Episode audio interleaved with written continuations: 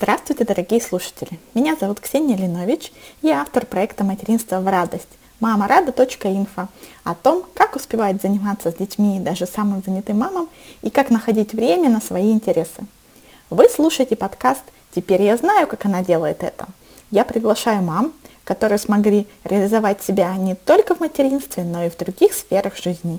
И я буду задавать вопросы, чтобы понять, как же это у них получается – Гость сегодняшнего интервью – Анастасия Варшавская, мама двух малышей и автор проекта «Mama's Up» для мам, которым надоело сидеть дома. Настя – активная путешественница и неиссякаемый источник энергии. Сейчас работает над тем, чтобы мамы чаще встречались и получали свою порцию общения, которая так необходима в декрете. Мне особенно приятно представить вам этот проект и Настю, потому что я поддерживаю движение Mama's Up и уже собираю сообщество мам в своем районе, районе в Москве. А, это метро «Сокол» для регулярных встреч и общения. Из интервью вы узнаете, что самое сложное в таких масштабных проектах, какая русская поговорка поможет спаде, с чего начинать постановку целей, как приблизить исполнение мечты, две фишки планирования, которые доказали свою эффективность, какая установка о детях помогает все успевать, почему важно много говорить о своем проекте. Готовы? Поехали! Настя, привет! Привет! Расскажи о себе в общих чертах. А, меня зовут Анастасия Варшавская, я занимаюсь проектом mamasap.ru. Это сообщество мам, которым надоело сидеть дома. У меня двое малышей, одному а, два годика, другому четыре. Угу. Я сама из Москвы, но очень много путешествую с детства. Я жила в разных странах мира, и это очень помогает мне в моей повседневной жизни. В общем, в общих чертах вот. А, давай тогда подробнее про проект. О чем это, в чем суть? Когда у меня родился первый ребенок, а, и ему исполнилось две недели, то мы переехали в Казахстан. А, приехали ненадолго, но все равно один месяц жизни в Казахстане а, без каких-либо знакомых людей вокруг а, привел меня в состояние, можно сказать, после родовой депрессии. Вот. И вышла я, из этого состояния, когда мне удалось найти общение. Вот. И я поняла, что вот проблема социальной изоляции, с которой встречаются мамы а, после выхода в декретный отпуск, это большая проблема. Не только в России, но и в других странах. После Казахстана мы переехали в Австралию. Там я а, увидела то же самое, те же самые проблемы. Потом мы были а, Потом мы вернулись в Россию, и я поняла, что эта проблема в России как нигде актуальна. Mm-hmm. Особенно в крупных городах, например, в Москве а, женщины раб- могут работать активно в крупных компаниях, после этого они выходят в декретный отпуск и оказываются заперты в своих э, спальных районах. Э, и фактически, да, не знаю, что с этим делать. И тогда я начала проект, который называется mamazap.ru. Это изначально была карта, на которой любая мама может отметить себя, посмотреть, есть ли другие мамы, живущие рядом, а, организовать группы, организовывать встречи. Этот а, сайт запустился почти уже два года назад, и сначала он очень здорово пошел, но через некоторое время туда пришло большое количество бизнесов, которые начали размещать свои коммерческие э, события, и мы начали превращаться в афишу, чем мы не хотели быть изначально. Mm-hmm. А, и э, у нас произошла такая небольшая заминка, то есть не очень понятно было, куда дальше двигаться. Мы начали приглашать крупные сообщества мам, такие как э, «Временно не беременна», «Супермамочки Одинцова». Э, вот. Но в какой-то момент мы поняли, что все равно основные события происходят для мам в центре города, а такого места, куда можно прийти и познакомиться с другими мамами, особенно если мы говорим сейчас не о Москве, а о других городах России, а, такого нету. Тогда мы решили не ждать дальше, а создать сообщество мам. То есть mm-hmm. мы сейчас организовываем а, сеть а, сообществ, а, где мамы, партнеры наши, организуют регулярные встречи в одном и том же месте в одно и то же время, каждую неделю. И э, это будут такие meeting points, ну то есть места встречи, куда любая мама можно прийти, может прийти, и мы ее встретим э, и познакомим с другими мамами, которые живут в том же районе.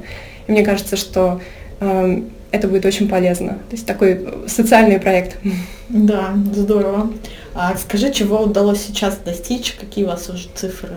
Угу. Сейчас у нас, у нас на сайте 8500 э, зарегистрированных пользователей. Э, у нас э, более 500 групп и сообществ или бизнесов, которые тоже зарегистрировались в 50 городах России. Mm-hmm. И не только, кстати, Россия, есть и другие страны, которые начали подключаться. Но у нас пока сайт не очень хорошо переведен на английский язык, так что мы над этим работаем, чтобы выйти в другие страны. Но все требует времени. А сейчас мы запустили э, наше сообщество в Москве и Санкт-Петербурге. У нас 15 э, сообществ уже действующих э, в Москве. И э, мы сейчас потихоньку начинаем запускать Санкт-Петербург. А также у нас есть мамы-партнеры, которые ожидают э, начала своей работы в более 10 городах России. Угу. Сейчас самый такой момент интересный, э, быстро запуститься и стать, э, в общем, э, привлечь большое количество мам, которые чувствуют потребность в общении. Угу. А какие дальше планы? Какое твое идеальное видение проекта? Мое идеальное видение проекта это то, что это международный проект, что это, а, что Mamas Up это а, ассоциируется с активным материнством, с с идеей, что все зависит от себя. А, большое количество женщин, не только в России, но и в других странах, а, они попадают в позицию, ну, нечаянно, да, они попадают в позицию жертвы после рождения первого ребенка. То есть а, они, вдруг сваливается огромное количество работы, они не готовы к каким-то обязанностям, которые, ну, к рутине, да, и у них чувство, что как бы непонятно, что с этим делать, как организовать свой быт и свою жизнь так, чтобы э, при этом получать удовольствие. Э, но практика показывает, что женщины, которые общаются между собой и вот этот быт э, превращают, повседневность превращают в праздник, в э, хобби, э, их декретный отпуск превращается в настоящий отпуск. Вот мне бы хотелось, чтобы а женщина, когда она понимает, что она ждет ребенка, она начинает радоваться тому, что она скоро уходит в отпуск, в декретный, и что у нее будет время, когда она проведет время здорово, занимаясь своим любимым делом вместе с любимым малышом и в гармонии с мужем. Вот mm-hmm. это мой идеальный мир. Mm-hmm. А, ты говорила, мы, у тебя есть помощники или ты одна всем этим занимаешься? А, вообще-то, ну, как бы юридически я одна. Но практически у меня есть очень классная команда, которой я очень горжусь. А, и это не только люди, которые со мной в проекте с утра до вечера, а, но и а, профессионалы бизнеса, которые постоянно меня поддерживают. И я просто чувствую такую потрясающую поддержку, что мы должны взлететь, и у нас должно все получиться, потому что я всем обещала, что все будет очень интересно, и мы добьемся наших целей. Слушай, а бывали ситуации, когда все хотелось бросить? Когда мне все хочется бросить, я захлопываю крышку компьютера и иду спать. А потом утром я просыпаюсь, и это желание куда-то девается. Пословица «утро вечером мудренее», да, работает да, с тобой? Совершенно верно. Конечно, бывали, и они бывают, и это нормально. И да, да, но эм, если честно, мне этот проект приносит такое большое удовлетворение, то есть это не только самореализация, но и ощущение, что я что-то делаю глобальное, хорошее, и э, я чувствую отдачу от э, тех, кто каким-то образом соприкасается к проекту, будь это мамы, которые пришли на встречу и после этого пишут в своих социальных сетях, как это было здорово, и заканчивая э, бизнесами, которые с, пишут, что идея замечательная и что нужно продолжать. Mm-hmm. Конечно, тут я не могу сказать «сори, ребята», и не хочу. А что оказалось для тебя самым сложным? А, самое сложное, удивительно, но самое сложное для меня это техническая разработка оказалась. Несмотря на то, что я работала в, э, в сфере IT, я была сама разработчиком изначально, потом я э, работала руководителем IT-проектов. А, но вот момент разработки моего сайта и приложения уже в течение двух лет самая моя большая боль. То есть а, это, это, наверное, это, наверное, а, все-таки сводится все к тому, что мне нужна а, классная команда, угу. и к ней нужно прийти. То есть путем проб и ошибок, путем набивания шишек Самое важное это команда. Собрать команду вот что самое сложное. И как я понимаю, особенно область технической разработки, вот это вот. Да, да. Потому что э, если я кого-то привлекаю в э, направление сообщества, то это чаще всего люди, которые чувствуют как бы тоже отдачу, и они готовы вкладываться и работать. А эм, разработчик, с разработчиками их эм, немножко сложнее замотивировать особенно если они не являются владельцами проекта, а являются подрядчиками. Угу. А что, наоборот, далось тебе легче, чем ожидала? Честно говоря, я думала, что мне будет э, сложнее рассказывать и продвигать свой проект. А, привлекать э, к нему людей. Mm-hmm. Получилось все наоборот. То есть стоит мне где-то рассказать про то, чем я занимаюсь и а, какие у меня планы и какая помощь мне нужна, как люди начинают сами предлагать какую-то помощь, поддержку. И это удивительно, то есть другой мир. Как ты ставишь себе цели в бизнесе или в личной жизни? Mm-hmm. Um, целеполаганием я занималась очень хорошо в этом году. Это несколько этапов. Во-первых, я сажусь и думаю, что меня на данный момент очень сильно раздражает. Потом я пишу, а, какая будет моя идеальная картина мира через какое-то время, ну, то есть, скажем, через три года, через пять лет. То есть точка А и точка Б, куда хочешь прийти. Да, да, да, да. А, дальше я смотрю, а, какие шаги мне нужно сделать, чтобы прийти к той цели, которую я себе поставила. Причем эта цель должна быть э, на самом деле чуть выше, чем намного выше, чем я себе представляю. То есть чаще всего я даже не знаю, куда я как, бы, как я туда приду. Mm-hmm. Вот. Но я примерно представляю, что здесь я должна быть так, и так, в такой точке, а здесь я должна быть уже э, на шаг выше.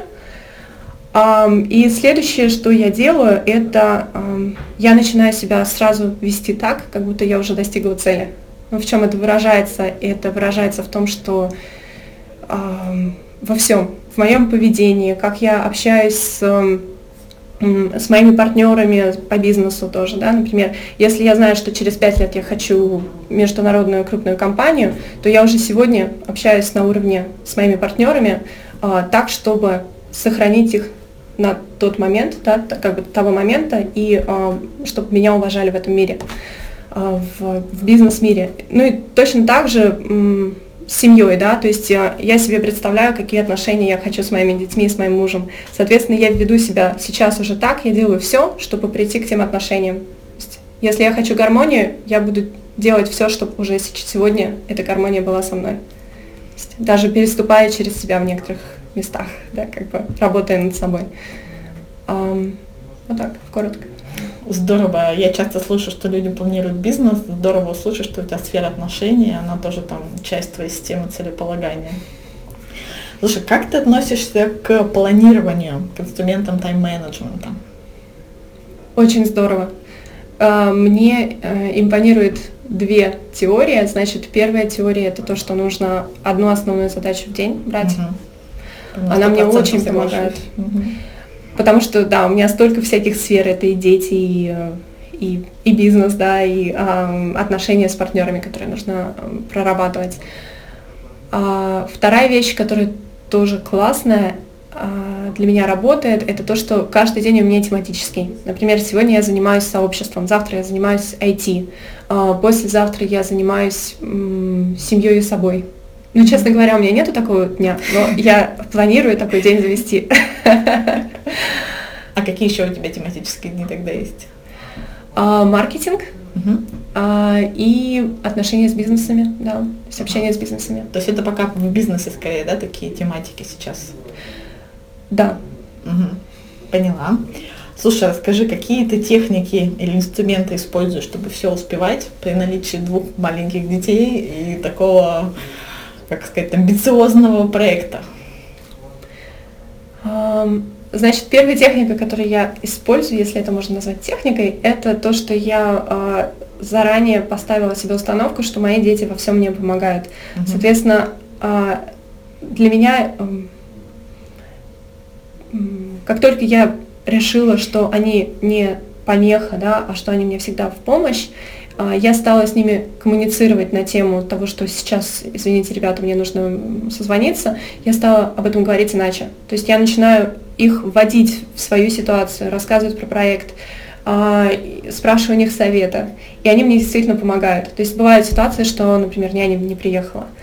Это не проблема. Я беру их с собой, и они мне действительно очень здорово помогают, потому что они чувствуют свою сопричастность к проекту, и в конце концов я в, какой-то, в каком-то смысле для них его и делаю, для общения тоже. Понятно. Что-нибудь еще есть? Из техник. А, значит, может быть, инструменты технические, которые... Или приемов, не знаю, няня, это тоже, это тоже такой лайфхак. Одна из целей, которую я себе поставила в этом году, было а, прийти к моему идеальному дню. То есть, каким образом я хотела бы, чтобы мой день выглядел. А, и я его себе нарисовала в голове, и я пришла к нему. Фактически у меня первая половина дня, то есть у меня есть утро, которое я посвящаю только детям и, возможно, немножко йоги, когда успеваю. А дальше у меня э, четко время на работу, и в 4 или в 5 часов вечера я уже дома, и э, занимаюсь детьми, пока они не пошли спать, а потом у меня опять есть время на опять работу. Mm-hmm. Хотелось бы, чтобы я сказала здесь на себя, но mm-hmm. получается снова на работу, и я, в принципе, не жалуюсь, мне так нравится. Mm-hmm. Это, кстати, это был бы мой следующий вопрос по свой типичный день. А ты во сколько встаешь? А, я встаю вместе с детьми а, в 8 утра. Я пробовала техники раннего подъема, а, но мои дети очень быстро научились тоже этим техникам. Вот, и они на них не так хорошо реагировали, как я, то есть э, они уставали уже к середине дня, и это не пошло у нас. То есть, да, утром у нас такое очень медленное, мы никуда, вообще никуда не спешим. Отлично. У тебя в садик не ходят, да? Нет. Сейчас. Нет. Только с тобой с няней. Хорошо. Слушай, а какой совет ты можешь дать тем, кто вот только в начале пути, кто, может быть, задумывается о своем проекте? А, больше разговаривайте со всеми. То есть о своем проекте нужно, мне кажется, даже если вы считаете, что это супер-мега идея, которую тоже схватят и пойдут реализовывать другие люди, а, во-первых, я считаю, что это вряд ли произойдет. Во-вторых, даже если это произойдет, э, но вы при этом будете общаться с другими людьми и получать какую-то обратную связь, то ваш проект получится лучше. А смысл именно не в идее, а в реализации. То есть можно иметь прекрасную идею, но реализация будет хромать. Так что мой важный совет – это прям со всеми разговаривайте. Звоните в крупные бизнесы, идите на встречи с людьми, которых вы даже представлять не могли, что вы с ними будете общаться. А, общайтесь с целевой аудиторией. И главное, прислушивайтесь. Если э, люди не понимают, о чем проект, э, начните продумывать его по-другому, то есть с другой точки зрения. Может быть, это не то, что ваша целевая аудитория хочет. Редко бывает ситуация, что, э, мне кажется, люди не знают, что, ну, как бы, если человек не понимает, то значит проект слишком сложный. Упрощайте. А у тебя были случаи, когда тебе вот в рамках такой обратной связи какую-то хорошую идею подали или какое-то озарение пришло? Постоянно. То есть э, у меня взлеты проектов э, происходят в тот момент, когда я переступаю через э, свой страх и иду в самые э, неудобные для меня ситуации. То есть я могу, например, встретиться с э, каким-то конкурентом, который чувствует прям такое прям чувство у него конкуренции совершенно страшное. А, либо я могу встретиться с э, моими, э, ну, с целевой аудиторией и э, начать с ними какой-то щекотливый разговор, и они мне задают те вопросы, которые я прям боялась слышать. И в этот момент происходит озарение. То есть я понимаю, куда двигаться дальше или какие у меня есть ошибки. Угу. А чем ты еще увлекаешься помимо Mama's Up? А, я обожаю путешествовать. Угу. За прошлые 9 месяцев мы посетили 11 стран, 9 а, из них с детьми. Вот. А, ну и сейчас вот я делаю небольшой перерыв а, и останусь какое-то время в Москве, чтобы а, запустить вот это направление сообществ как следует. И после этого мой, опять-таки, идеальный мир – это то, что у меня такой международный бизнес, который работает как часы, а я много путешествую. Я могу работать откуда угодно. Да, прекрасная картина. В каких в этом году, например, странах были? Африка, Таиланд, Испания, АОЭ, где еще мы были в этом году?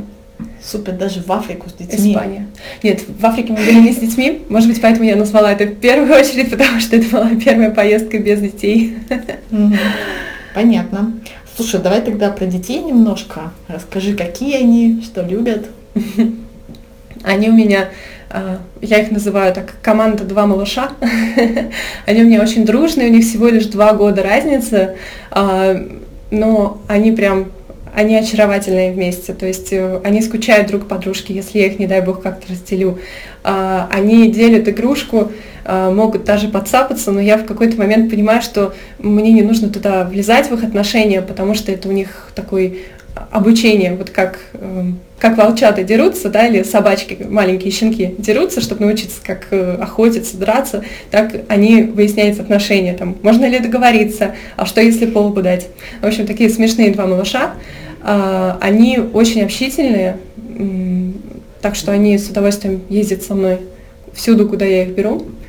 А, и да, что еще можно сказать? Они очень спокойные. Вот эти мои мне очень помогают. То есть, что бы ни случилось, они мне лягут спать спокойно.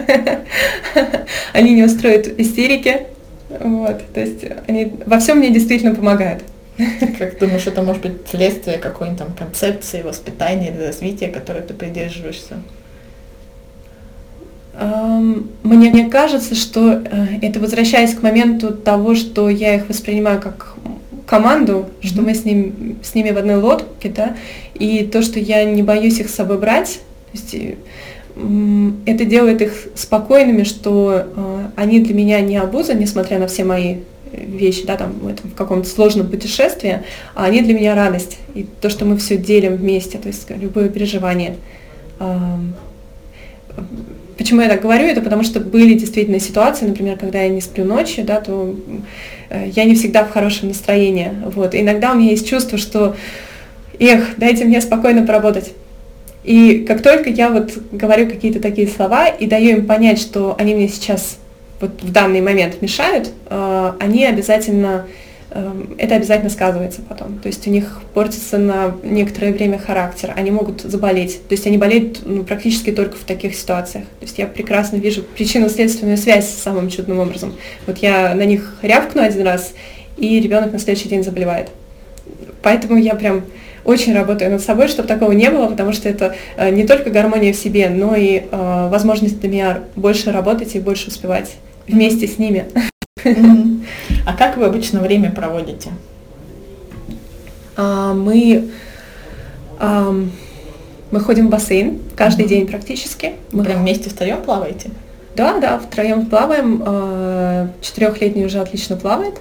А маленькая, она не, воспринимает никакие крылышки, то есть она ныряет, плывет под водой, потом хватается за меня. А, и для всех это большая радость. Ну и мы много гуляем. Понятно. Слушай, у меня есть традиционный вопрос для всех гостей. Какую книгу ты можешь порекомендовать слушателям? Я обычно два типа здесь спрашиваю. Первое это какую-нибудь художественную для души интересную, и второе что-то из полезного. Угу. А, значит, первую книгу я скажу сразу. А, это для тех, кто думает начинать свой бизнес или уже его начал, обязательно почитайте Lean Startup, это Эрик Рис эм, пытаюсь вспомнить и на русском, ну, Лин, э, Эрик Рис. Э, это концепция Лин. Да, да, да. То есть это э, книжка о том, что э, как раз нужно обязательно получать обратную связь. Иди, идти маленькими шагами, но проверять, э, в правильную ли сторону ты идешь. Очень классная книга, очень рекомендую. И второе, э, вторая книга это «Магическое утро». Это про э, саморазвитие, да, и как бы э, для меня это еще и про отношения э, самой с собой, потому что часто мы погружаемся в любом случае, вот у меня большая проблема с тем, что я погружаюсь в суету. То есть я начинаю суетиться, у меня много дел, я ничего не успеваю. А вот, э, вот эта книга помогла мне найти время на то, чтобы сконцентрироваться э, и хотя бы раз в день посидеть спокойно, продумать свои шаги, э, абстрагироваться, отвлечься, и удивительным образом у меня стало появляться время на, на другие вещи, на большие вещи, большее угу. количество. Хорошо, и тогда последний вопрос. Твой совет или какое-то пожелание тем, кто будет нас слушать? А, наверное, банальный такой совет, но а, наслаждайтесь каждым днем. То есть прям а, сейчас не в том плане э, теоретически, да, вот вы сейчас сидите, может быть, за столом, может быть, в машине, вы слушаете эту запись, и вот а, оглянитесь вокруг и посмотрите, какой прекрасный мир вокруг, и как, как, как здорово, что мы здесь. А, мне кажется, это прекрасно. Что жить надо здесь и сейчас? Да. да. Хороший совет. Присоединяюсь к словам Анастасии. Спасибо тебе большое за интервью. Спасибо. Вы только что послушали подкаст «Теперь я знаю, как она делает это» с Анастасией Варшавской. В статье на сайте «Материнство в радость» мамарада.инфо в разделе «Подкаст» вы найдете все ссылки на профиль Насти в социальных сетях, на сайт проекта Мама Сап и на те книги, которые она рекомендовала.